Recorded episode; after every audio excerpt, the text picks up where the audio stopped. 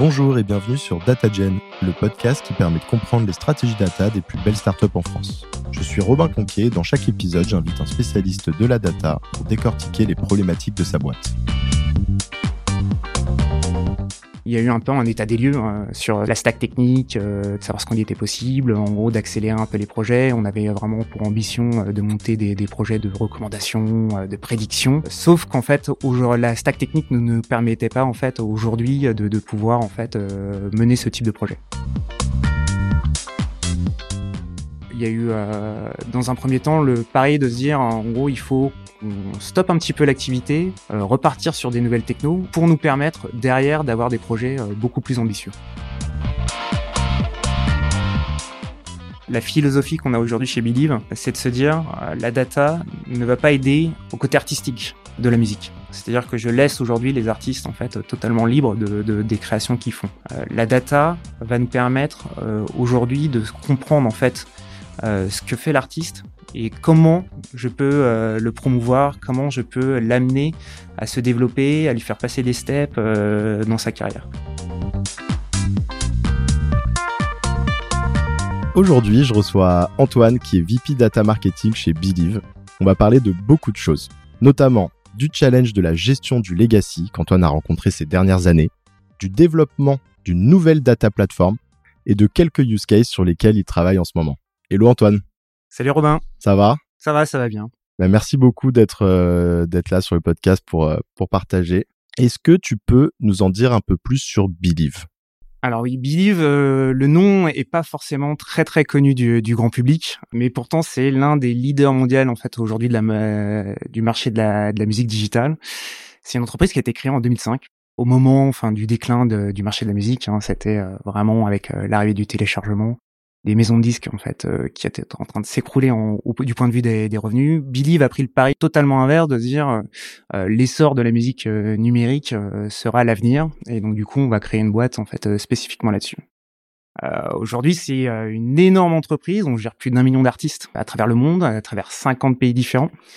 On s'occupe vraiment de différentes typologies d'artistes, hein, vraiment de la personne qui va enregistrer en home studio euh, dans sa chambre un morceau jusqu'à des top artistes. Euh, bah, pour exemple, en France, on s'occupe de la distribution de Joule, PNL, euh, Petit Biscuit, mais aussi Vianney, donc dans plein de styles différents. Et donc en fait, on retrouve pour ces artistes les mêmes services que ceux qui étaient proposés dans une maison de disques, mais euh, je suppose euh, avec un axe beaucoup plus digital. Enfin, est-ce que tu peux peut-être nous illustrer euh, ce que vous faites par exemple pour pour Joule Exactement. Notre cœur de métier, c'est vraiment la distribution euh, digitale, c'est-à-dire qu'on peut euh, servir à peu près 120 stores différents à travers le monde, donc euh, en passant par Spotify, Apple Music, Deezer, donc les, les, plus gros, Amazon, jusqu'à des petits stores locaux, spécificités en fait vraiment locales. On a Dio 7 en Inde, on peut avoir VK en Russie, on peut avoir plein de plateformes différentes, vraiment locales. On a aussi en fait la possibilité d'accompagner les artistes, donc de pas forcément seulement les distribuer, mais aussi de pouvoir les accompagner avec différents euh, types de services, euh, parce qu'en gros, euh, distribuer sa musique peut être une jungle en fait aujourd'hui. C'est comme uploader une vidéo euh, sur sur YouTube. On peut très vite être perdu dans, dans la jungle du contenu, donc il faut vraiment avoir de la promotion en fait aujourd'hui par rapport aux artistes. Donc on les accompagne aussi en digital marketing. Et on a des services qui leur permettent en fait aujourd'hui bah, de pouvoir avoir toute une communication sur du media buy, sur du CRM euh, sur euh, sur les réseaux sociaux. On a aussi en fait aujourd'hui des, services d'accompagnement, ce qu'on va appeler chez nous des, des, EMP. Donc c'est des gens qui s'occupent des partenariats avec les plateformes et qui permettent en fait de faire entrer euh, les artistes, les chansons dans des playlists éditoriales ou algorithmiques des plateformes. Et on peut aussi, on a encore, c'est encore un tout petit tout petit scope encore aujourd'hui qui a été créé pendant le confinement, c'est toute la partie live et tourneur pour les artistes, donc de pouvoir aussi les accompagner sur sur la, la, la partie live. Très intéressant. Du coup, pour que je comprenne mieux, et puis après on, on va parler data. Donc Believe finalement, c'est un mix entre euh, une plateforme, donc de la technologie, donc qui vous permet, je suppose, d'aller diffuser de manière beaucoup plus efficace ces artistes sur toutes les plateformes, comme tu viens de le dire, euh, répliquer les stratégies marketing, et en fait aussi de, de l'humain, enfin ce qu'on appelle communément dans les dans les startups un peu un, type un genre de customer success où là euh, il va y avoir vraiment une relation avec euh, l'artiste ou les agents des artistes pour euh, les aider et pour aussi qu'ils puissent tirer profit un, maximum de tout de tout ce que peut apporter ces plateformes pour se promouvoir, etc un peu un mix des deux. Exactement. Bah écoute, euh, c'est totalement bien résumé. C'est on, appelle ça une, une musique tech company. C'est qu'en fait, en gros, aujourd'hui, Believe, c'est la rencontre euh, entre des ingénieurs et euh, des gens spécialisés de la musique. Donc des gens qui, de par leur métier, connaissent le milieu de la musique, ont une expertise business sur ces sujets-là, et des ingénieurs qui vont amener en fait la possibilité de scaler toutes les actions qui sont mises. en gros, aujourd'hui, on a un million d'artistes à travers le monde on peut pas avoir un million de personnes qui va s'occuper derrière de tous ces artistes. Donc il est important en fait pour nous euh, d'avoir des solutions euh, clés en main pour pouvoir euh, permettre aux artistes d'une part de distribuer et d'avoir des interfaces qui leur permettent de distribuer rapidement leur contenu, mais aussi d'avoir des interfaces qui leur permettent de prendre des des, des, des choix de carrière, des choix en fait dans leur promotion et leur permettre d'accélérer en fait leur carrière. Donc aujourd'hui, tu as prévu de nous parler d'un challenge en particulier que tu as rencontré ces dernières années. Donc j'ai énoncé un petit peu en, introduction, mm. celui de la gestion du legacy. Tu peux nous expliquer quel était le contexte autour de ce challenge et comment il se matérialisait également? Ouais. Quand je suis arrivé chez Billy, en fait, je suis arrivé euh, côté Ops, donc euh, vraiment euh, les équipes techniques aujourd'hui pour apporter en fait euh, les solutions, les, les, les solutions techniques pour les artistes. Quand je suis arrivé, on a eu il y a eu un peu un état des lieux sur sur la stack technique, de savoir ce qu'on y était possible, en gros d'accélérer un peu les projets. On avait vraiment pour ambition de monter des, des projets de recommandation, de prédiction. Sauf qu'en fait, la stack technique ne nous permettait pas en fait aujourd'hui de mener ce type de projet. Le Legacy qui était actuellement, en fait, My Believe a été créé en 2005, donc euh, avec beaucoup d'ancienneté. Il n'y avait pas forcément de data platform, on avait une stack technique qui avait été montée il y a plus de cinq ans avec des technos un peu vieillissantes derrière. Donc il y avait vraiment un besoin en fait aujourd'hui avec la volumétrie. Believe en fait c'est euh, quotidiennement à peu près 50 millions de lignes récoltées tous les jours dans, dans, dans la stack technique qu'on avait. On avait des problèmes de performance, ce qui est totalement normal hein, en fait. En gros euh, c'est une volumétrie qui a augmenté en fait avec avec les années, avec le nombre d'artistes qui, qui, a été amené. On avait on commençait en fait à avoir des, des, des problèmes de performance et ça nous permettait pas non plus en fait aussi de pouvoir en fait mener des, des projets qu'on avait euh, l'ambition de faire sur la data science. Il y a eu euh, dans un premier temps le pari de se dire en gros il faut on stoppe un petit peu l'activité, euh, repartir sur des nouvelles technos pour nous permettre derrière d'avoir des projets beaucoup plus ambitieux. Du coup, je suppose effectivement que vous avez développé une nouvelle data platform. Tu peux nous expliquer ce que vous avez mis en place? Je pense que on a fait à peu près ce que fait la majorité des gens aujourd'hui dans, dans, dans, le milieu. On a, on a mis Snowflake pour pouvoir vraiment avoir de la performance aujourd'hui euh, dans le requêtage de, la donnée, dans la structuration. Donc, on a mis en place euh, une architecture euh, Snowflake et aussi euh, c'était un, un, un, constat qu'on avait en fait aussi à l'époque en se disant euh, que euh, il y avait beaucoup de databases en silo c'est-à-dire qu'on la donnée en fait de, de l'entreprise était très euh, silonnée euh, en fonction des départements, en fonction des services, en fonction des usages. On n'avait pas forcément en fait une architecture commune euh, qui nous permettait aussi de, de pouvoir croiser la donnée et d'aller plus loin en fait dans l'analyse. Donc en gros, les, les, les, deux constats de départ sur le lancement de la data plateforme, c'était qu'on a monté, c'était d'une part de pouvoir augmenter l'efficacité et la performance de ce qu'on voulait mettre en place mais aussi euh, de pouvoir euh, mutualiser euh, et avoir un socle commun, une stack commune techno data pour l'ensemble de la compagnie. Quelle est la plus grande difficulté que vous avez rencontrée dans le cadre de cette de ce projet? En tout cas, de, de, de mon côté, moi, la, la, la plus grande difficulté, c'est qu'aujourd'hui, on a une plateforme qui contient plus d'un million de clients. C'est-à-dire qu'on ne peut pas stopper l'activité et se dire tiens je vais changer mon architecture et je vais faire autre chose. Comme une banque, hein, c'est c'est la, la, même chose. J'ai obligé, je suis obligé d'avoir une continuité de service et une qualité de service euh, qui est exactement la même euh, derrière. Donc euh, de, de pouvoir redistribuer que ce soit les royalties, les performances à mes artistes. il doit pas y avoir de, de, il doit y avoir une certaine continuité dans dans, dans, le service.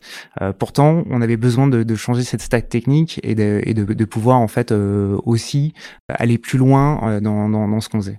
Euh, en gros, j'ai passé à peu près euh, six mois à bloquer euh, l'ensemble des roadmaps sur des nouvelles features, sur des nouvelles plateformes qu'on devait ingérer, pour pouvoir vraiment mener à bien le déploiement d'une nouvelle stack à côté, donc que les équipes puissent se concentrer sur le sur le déploiement d'une nouvelle stack et pouvoir faire aussi une, une, migration plus tard. Donc, en gros, moi, le, le plus gros challenge que j'ai eu, c'était, on va dire, côté politique, business, en, en, se disant, tiens, on fait le pari et aussi de prendre la responsabilité, de se dire dire. En gros, aujourd'hui, si on le fait, euh, c'est euh, ça, ça, va fonctionner et de pouvoir euh, faire une gestion des timings en se disant qu'en six mois, on allait y arriver. Ah oui, ça c'est effectivement c'est c'est marrant comme challenge. Donc mais c'est vrai que c'est pas évident parce que je vois moi dans les dans les boîtes avec lesquelles je travaille, en fait politiquement, ce serait très difficile de bah, d'aller voir tous ces stakeholders et de leur dire non pendant six mois, je ne fais pas avancer vos sujets parce que parce qu'on doit faire entre guillemets une, migration.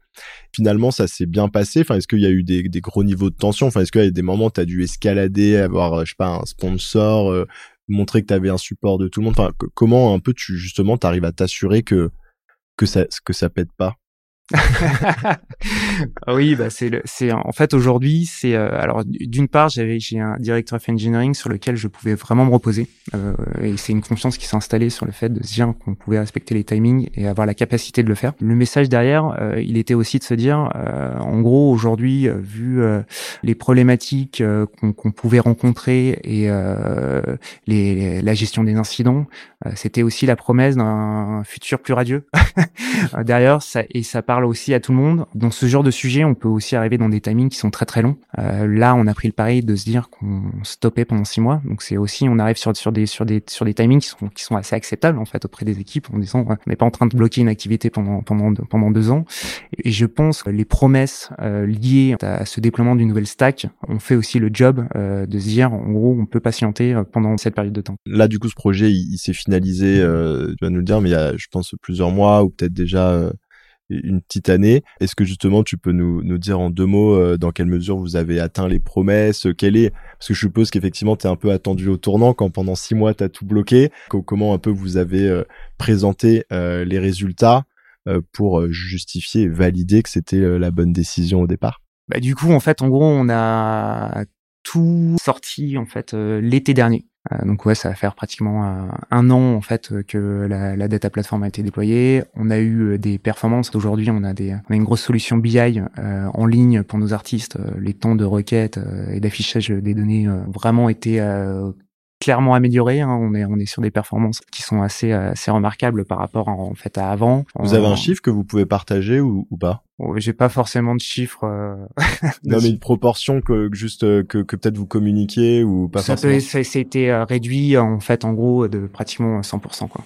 Ah ok. on a divisé ah par deux. Vraiment significatif. On a divisé par deux en fait euh, aujourd'hui, euh, et même euh, enfin des fois encore des, des, des, des, meilleurs temps. On a aussi donné la possibilité aujourd'hui, enfin de, de, pouvoir améliorer aussi les requêtes. On peut avoir des requêtes très lourdes hein, chez nous. Enfin quand je disais 50 millions de lignes par jour, si on requête des mois, euh, des années, on peut tomber sur des milliards. Et aujourd'hui, en fait, on a la possibilité, en fait, vraiment de, de pouvoir faire des extracts de données aussi euh, plus longs, d'aller faire des analyses en fait beaucoup plus poussées sur des périodes de temps euh, beaucoup plus euh, beaucoup plus fines avec une granularité. C'est euh, aujourd'hui nos, nos data analystes peuvent vraiment aller s'amuser en fait avec le, le, stack de données qu'on a aujourd'hui. On a aussi créé en fait là dans les derniers mois une équipe data science qui va déployer en fait une solution de data science dans notre data platform pour aussi accélérer en fait tous les sujets en fait derrière de, et de pouvoir industrialiser des, algorithmes euh, pour nos algorithmes. La suite logique. Justement, ça fait le lien avec euh, la prochaine question. Vous en êtes où aujourd'hui? Quels sont les projets principaux sur lesquels euh, vous travaillez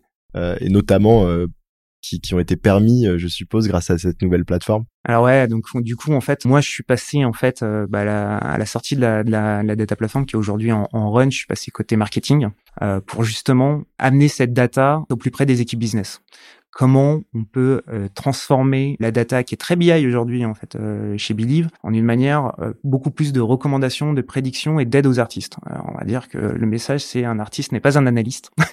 une solution BI l'intéresse quand il va voir son chiffre de royalties pour se dire combien j'ai gagné, mais en fait en gros de l'analyse en fait aujourd'hui plus poussée des data euh, comment je peux m'en servir pour euh, déployer en fait une carrière artistique, euh, comment je peux comprendre en fait quel est le public que je vise, quel est le public que je veux atteindre. Et donc du coup, on a commencé en fait à déployer en fait aujourd'hui des, des, projets beaucoup plus poussés sur vraiment de la recommandation qu'on pourrait faire aux artistes. Donc on, a plusieurs typologies de projets. On a des projets en fait aujourd'hui de, compréhension de, de l'inclusion en playlist Donc en gros, pourquoi je suis dans celle-là, euh, quels sont les gaps, où je pourrais aller en fait euh, dans les playlists. Donc d'avoir vraiment cette recommandation éditoriale auprès des artistes.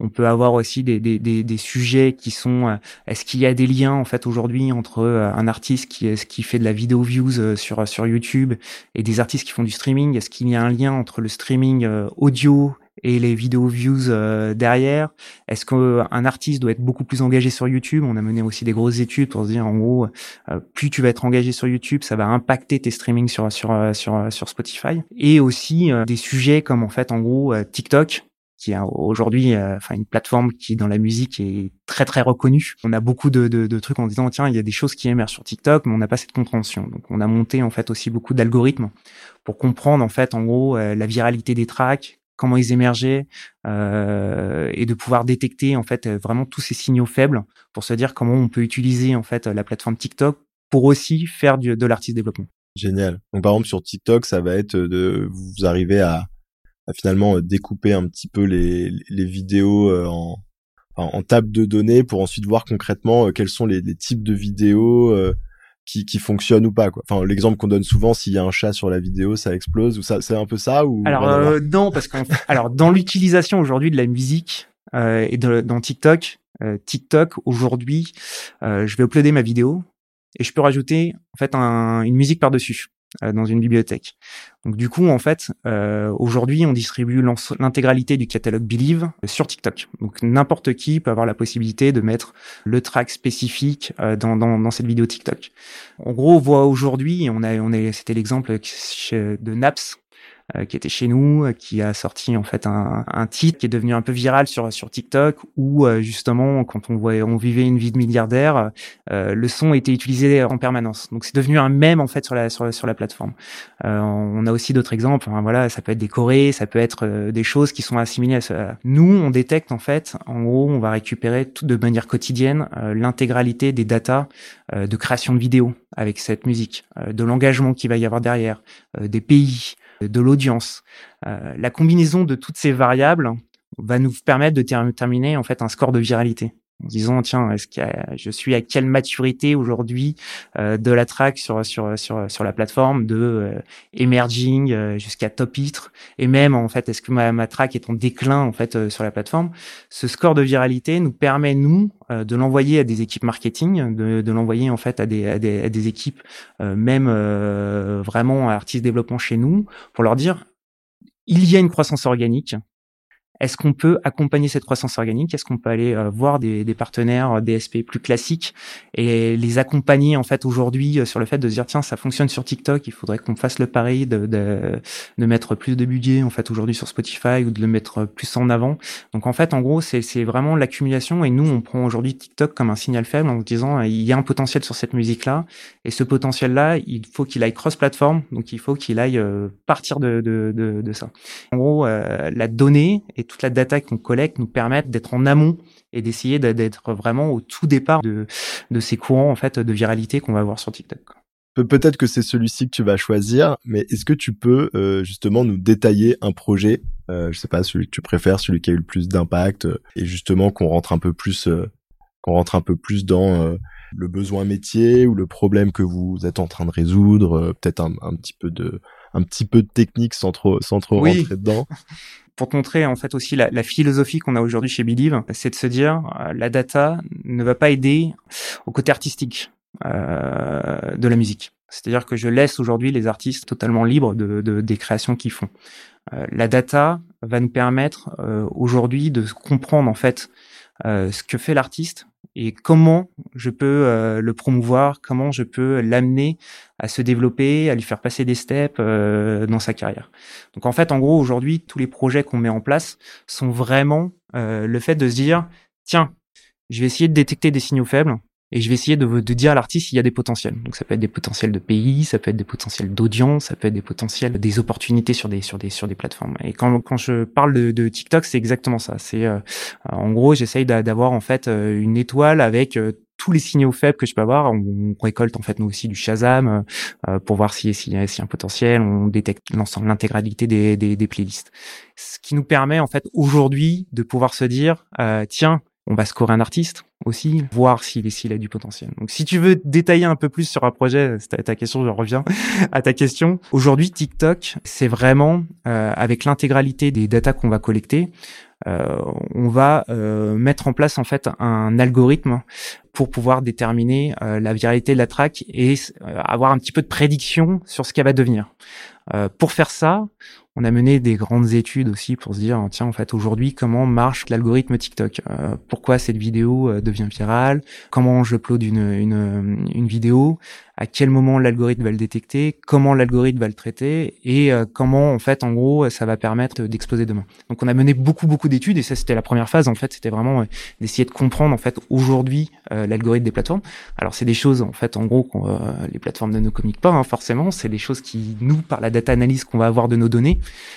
nous permettent euh, de, de, dégager des hypothèses et de dégager en fait est-ce que en gros je, je, et je peux retester en fait mes hypothèses sur la sur la data que je vais avoir. Euh, on s'est rendu compte que c'était généralement des halo effects, hein, c'est l'algorithme de TikTok, c'est je, je, je lance ma vidéo, cette vidéo est testée sur 100 personnes, si ça fonctionne, j'augmente le panel et c'est vraiment les, les cercles en fait qui communiquent en se disant tiens c'est je vais passer de cercle en cercle pour pouvoir pour pouvoir être viral. une fois que tu as la compréhension de cet algorithme là tu te dis en fait en gros euh, quand j'ai toutes ces, différentes variables, comment j'arrive en fait à déterminer que je vais passer la prochaine step, que je vais avoir en fait en gros ce, truc là. Donc nous on, est parti du principe d'avoir une espèce de cycle de vie du, du, du track en définissant des, des, des différentes portion de développement en, partant de, de emerging, euh, rising, euh, top titre euh, et des, déclins. Je pense que j'en oublie encore une autre que je retrouverai. En gros, aujourd'hui, quand je récupère en fait toutes ces données-là, comment je peux classifier et essayer de comprendre en fait ces données-là pour leur remettre dans ces différentes catégories et redonner les informations en fait aux, équipes business. Quoi. Donc c'est un peu un peu comme on le ferait sur le cycle de vie du client, mais là c'est le cycle de vie d'une track, enfin d'une musique. Et l'objectif à chaque étape, ça va être d'accélérer vers la, enfin d'optimiser au maximum, accélérer, enfin tant qu'on est dans la phase en tout cas de, croissance, d'accélérer vers la, la phase la plus haute et, euh, et puis ensuite, je suppose quand on arrive un peu au pic et qu'on commence à arriver vers le déclin, là, c'est juste justement peut-être ralentir et rester le plus longtemps possible au pic et essayer de, bah, de travailler pour que pour voir comment, grâce à de la distribution, à de la promotion, à de au fait que la track soit omniprésente au bon endroit au bon moment sur chaque plateforme, on puisse la maintenir au top niveau le plus longtemps possible. Exactement. Et c'est en fait un peu la logique qu'on va avoir en fait aujourd'hui sur tous les sur tous les, euh, les projets qu'on va mener. C'est euh, et c'est hyper important, c'est comment la data permet de contextualiser aujourd'hui la maturité d'un track, d'un artiste, de déterminer son potentiel aussi. Euh, Aujourd'hui, on a un million d'artistes, euh, on a des équipes qui travaillent euh, derrière, elles peuvent pas s'occuper de, de, de l'intégralité des artistes. Euh, si on peut utiliser en fait la data aujourd'hui pour être plus pertinent dans le travail et essayer d'aider, et c'est pas forcément que les plus gros, c'est aussi, euh, on détecte aussi, on a des aujourd'hui des systèmes d'upsell entre les différentes catégories qu'on a qu'on peut avoir chez nous, en disant en fait aujourd'hui un artiste qui fait peut-être 500 500 streams jour, de détecter qu'il y a des gros potentiels euh, de par la progression qu'il va avoir dans ses data, de par euh, de, de par l'émergence en fait de, de, plateformes, d'audiences, de nouvelles audiences, on arrive en fait à déterminer est-ce qu'il y a un potentiel, est-ce que les équipes justement devraient se, concentrer en fait sur sur ces artistes-là ou pas. Et tu dirais sur euh, donc toute cette partie plutôt use case, donc activation au sens large de, de la donnée, tu dirais que quel est le plus gros challenge que vous rencontrez actuellement? Est-ce qu'il est dans la complexité des algorithmes des plateformes, l'adoption par le business. Enfin, il peut y en avoir plein, je suppose. Aujourd'hui, la complexité, c'est que euh, c'est des terrains vierges. Euh, nous, on fait beaucoup de R&D, d'exploration, euh, parce qu'aujourd'hui, on n'a pas forcément, euh, il n'y a pas d'acteurs en fait qui, qui, qui ou de, de, best practice en disant tiens en fait en gros on veut faire ça. On a beaucoup en fait aujourd'hui de théories euh, en se disant TikTok en est une, hein, en disant est-ce que TikTok, on en parle beaucoup, mais est-ce que TikTok a, un véritable impact en fait aujourd'hui? C'est c'est un sujet qu'on est en train de mener en ce moment en se disant est-ce qu'aujourd'hui euh, l'émergence sur TikTok euh, apporte plus de streams? Parce que c'est aussi le, nerf de la guerre pour un artiste. Hein. Le, le, nerf de la guerre, c'est de savoir à la fin est-ce qu'il va avoir plus de royalties? C'est aujourd'hui d'essayer de comprendre en fait euh, l'impact aussi des réseaux sociaux. En gros, aujourd'hui, on peut passer beaucoup de temps euh, sur Instagram. Est-ce que c'est euh, cette communication Instagram a un impact direct sur les performances aujourd'hui des, des, des, des, artistes? Ben, On retrouve en fait, c'est rigolo parce qu'on retrouve. Moi, j'ai fait pas mal de, de data marketing mais orienté très client. En fait, c'est presque une problématique d'attribution. Enfin, exactement Exactement. Et mais c'est c'est euh, aujourd'hui pour des petits artistes et aujourd'hui Believe est un c'est qu'on s'occupe que d'artistes indépendants, donc pas forcément non plus avec des avec des gros budgets, de pouvoir dire euh, investis une partie de tes royalties dans ta promotion, ça va te servir. Et c'est important en fait de pouvoir lui prouver et de pouvoir en fait en gros avoir un modèle euh, prévisionnel dessus en disant euh, l'investissement que tu fais aujourd'hui te permettra dans six mois de passer un nouveau step euh, et de pouvoir en fait justement en fait en gros euh, bah, générer beaucoup plus de revenus en fait sur les plateformes quoi.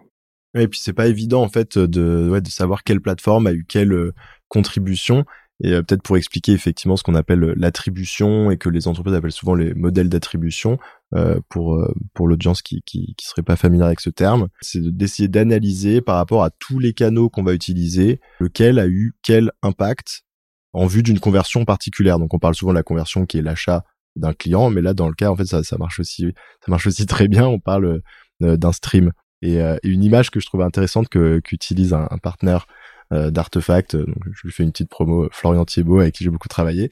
C'est prend toujours l'exemple de l'équipe de foot. En fait, il dit c'est un peu comme imaginer une fois qu'il y a eu un but, euh, voilà, quelle a été euh, l'importance des différentes passes qui ont mené jusqu'à ce but? Bah, il y a pas que le buteur en fait, il y a aussi eu la, la passe D, il y a eu euh, le, premier qui a remis la balle en jeu, etc. Donc c'est un peu le même système. Et donc aujourd'hui, il y a tellement de signaux, de plateformes sur lesquelles on passe qui ont pu nous mener à une conversion que c'est extrêmement compliqué à analyser, mais très important. Voilà, petit aparté. Écoute, Antoine, on arrive sur les dernières questions. Est-ce que tu as une recommandation de contenu à partager? Euh, je vais faire, euh, je vais faire de la promo familiale euh, du, du, family business. en fait, j'ai mon frère, PhD, docteur en sciences, qui fait de l'art. et du coup, je trouve que c'est hyper intéressant en fait la combinaison en fait aujourd'hui de d'utiliser en fait des techniques scientifiques pour faire de l'art. Euh, Aujourd'hui, il utilise beaucoup, euh, il a beaucoup bossé lui sur la sur la VR, euh, sur la perception du mouvement, et il arrive en fait à refaire des œuvres d'art euh, justement avec des, des, des, des caméras VR, avec avec des choses qui sont très intéressantes. Donc, je laisse son Instagram où il y a des il y a des trucs qui peuvent être complètement fous, mais c'est c'est vraiment en fait de de, de l'art scientifique. Et ce qui peut être très intéressant en fait à, à voir, c'est alors son Instagram, il est très difficile, c'est Erno Bastin. Je crois que c'est ça. Erno Bastin. Bon, au pire, tu me l'enverras, je le mettrai dans la description, t'inquiète pas. Euh, excellent, excellent. Écoute, ça pourrait presque faire l'objet d'un hors-série, parce que j'aime bien faire des épisodes de temps en temps qui sortent un petit peu du lot, mais qui ont un rapport soit avec euh, l'IA, comme, euh, comme on dit, ou, ou, ou, la data d'une manière ou d'une autre. Et hum, j'en ai fait un notamment sur le rap, que je vous invite à écouter avec Rap Miners, qui est qui est euh, qui est qui est vraiment très sympa l'épisode 5 et euh, pourquoi pas faire un épisode sur l'art. Euh, qu'est-ce que tu aimes dans la data? Je crois que le truc qui pour moi est le plus intéressant dans la data, c'est les sujets et c'est la diversité du sujet.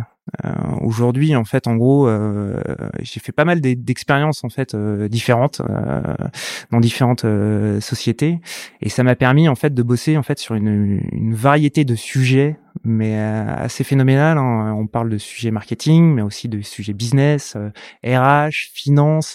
J'ai même bossé sur des sujets industriels chez Pernod Ricard, qui était vraiment en fait aujourd'hui sur la distillation du cognac.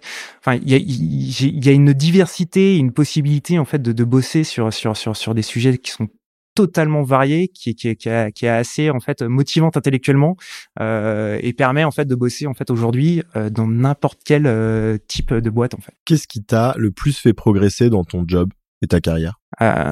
Aujourd'hui, je pense que c'est c'est aussi être à l'écoute des utilisateurs finaux. Euh, on amène en fait aujourd'hui avec la data une, une espèce d'expertise euh, sur du cadrage de projet data, euh, de compréhension comment on peut le faire, mais en fait, au final, euh, si on n'a pas le, le, le, bon besoin business euh, à la base, on fait rien ou en fait on amène des sujets qui sont pas forcément pertinents ou trop tech auprès des équipes. Euh, je pense ce qui m'a fait le plus progresser, c'est euh, toutes ces phases de cadrage en fait et d'écouter les gens dans leur dans leur euh, tâche quotidienne, d'expliquer en fait ce qu'ils font et de pouvoir en fait se nourrir en fait de ça pour comprendre et amener les vraies solutions en fait en face quoi. Ce qu'on appelle souvent en produit la phase de discovery, ça rejoint pas mal. Exactement, c'est la ouais, phase phase d'interview euh, et c'est vraiment et puis c'est se remettre vraiment sur sur sur du daily job quoi. Hmm. Qu'est-ce que tu fais au quotidien? Bah écoute Antoine, on arrive sur la fin. Merci beaucoup euh, pour ce partage. J'ai passé un, très bon moment. Écoute moi aussi. Je te souhaite euh, une bonne journée. À bientôt. Merci. Merci d'avoir écouté cet épisode.